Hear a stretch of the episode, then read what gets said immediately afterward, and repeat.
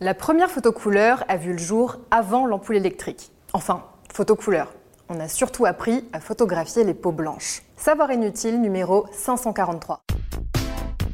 Les savoirs inutiles néons. Les savoirs inutiles. Savoirs inutiles. Néon. L'invention de la photo couleur, c'était il y a 160 ans. Et à l'époque, pour obtenir un cliché coloré, c'était assez compliqué.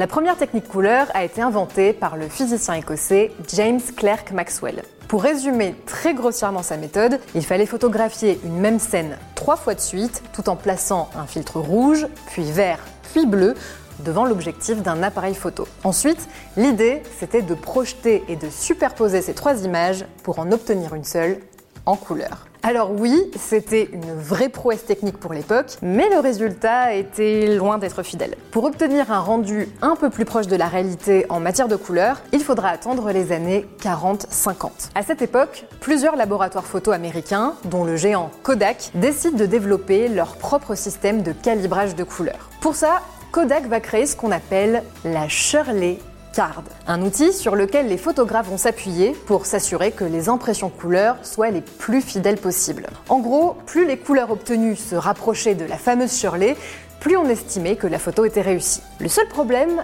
c'est que cette fameuse carte de référence couleur était tout sauf inclusive. La femme qui ornait la photo, une ancienne employée de chez Kodak, qui s'appelait donc Shirley, bravo, avait la peau blanche et les cheveux châtains plutôt raides un peu comme moi quoi. Et plus tard, les autres femmes qui serviront de modèle pour la Shirley Card auront elles aussi la peau claire.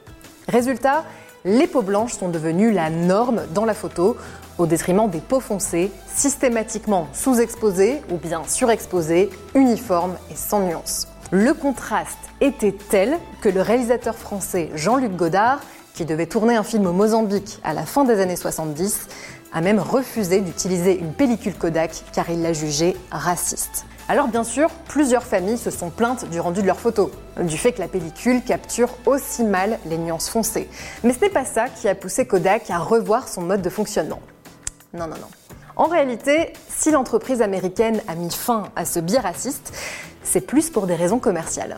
Deux de ses clients, des vendeurs de chocolat et de meubles en bois, ont poussé une petite gueulante. Le premier se plaignait qu'on ne pouvait pas distinguer le chocolat noir du chocolat au lait sur les impressions couleurs, et le deuxième estimait que la pellicule ne rendait pas assez bien compte des différentes teintes de bois. Et c'est grâce à ça que Kodak s'est enfin décidé à passer la seconde. En 1986, la marque lance sa pellicule Kodak Gold. Sa promesse Pouvoir photographier un cheval noir dans une lumière sombre. Et puis, dix ans plus tard, Kodak change enfin les standards de la Shirley Card. Pour la première fois, des femmes noires, asiatiques et blanches servent de modèle sur les fameux portraits.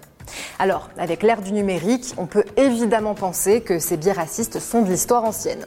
Sauf que non, il y a encore beaucoup de boulot à faire. On se rappelle des anciens filtres Instagram qui avaient tendance à blanchir la peau, certains algorithmes de reconnaissance faciale qui fonctionnent moins sur les peaux noires, ou encore les couvertures de magazines de mode qui continuent de surexposer les peaux les plus foncées. Tout ça pour dire que le chemin est encore long et qu'on est loin de l'égalité, même en matière de photographie. Du coup, la solution est peut-être celle de nos ancêtres. À l'époque du noir et blanc, on y allait parfois à la peinture directement sur la photo pour imiter les couleurs. Et finalement, c'était pas forcément moins réaliste. Mais ça, c'est vraiment inutile de le savoir. Si ce podcast vous a plu, abonnez-vous, likez, commentez. Les Savoirs Inutiles Néon, c'est aussi une appli et un compte Insta.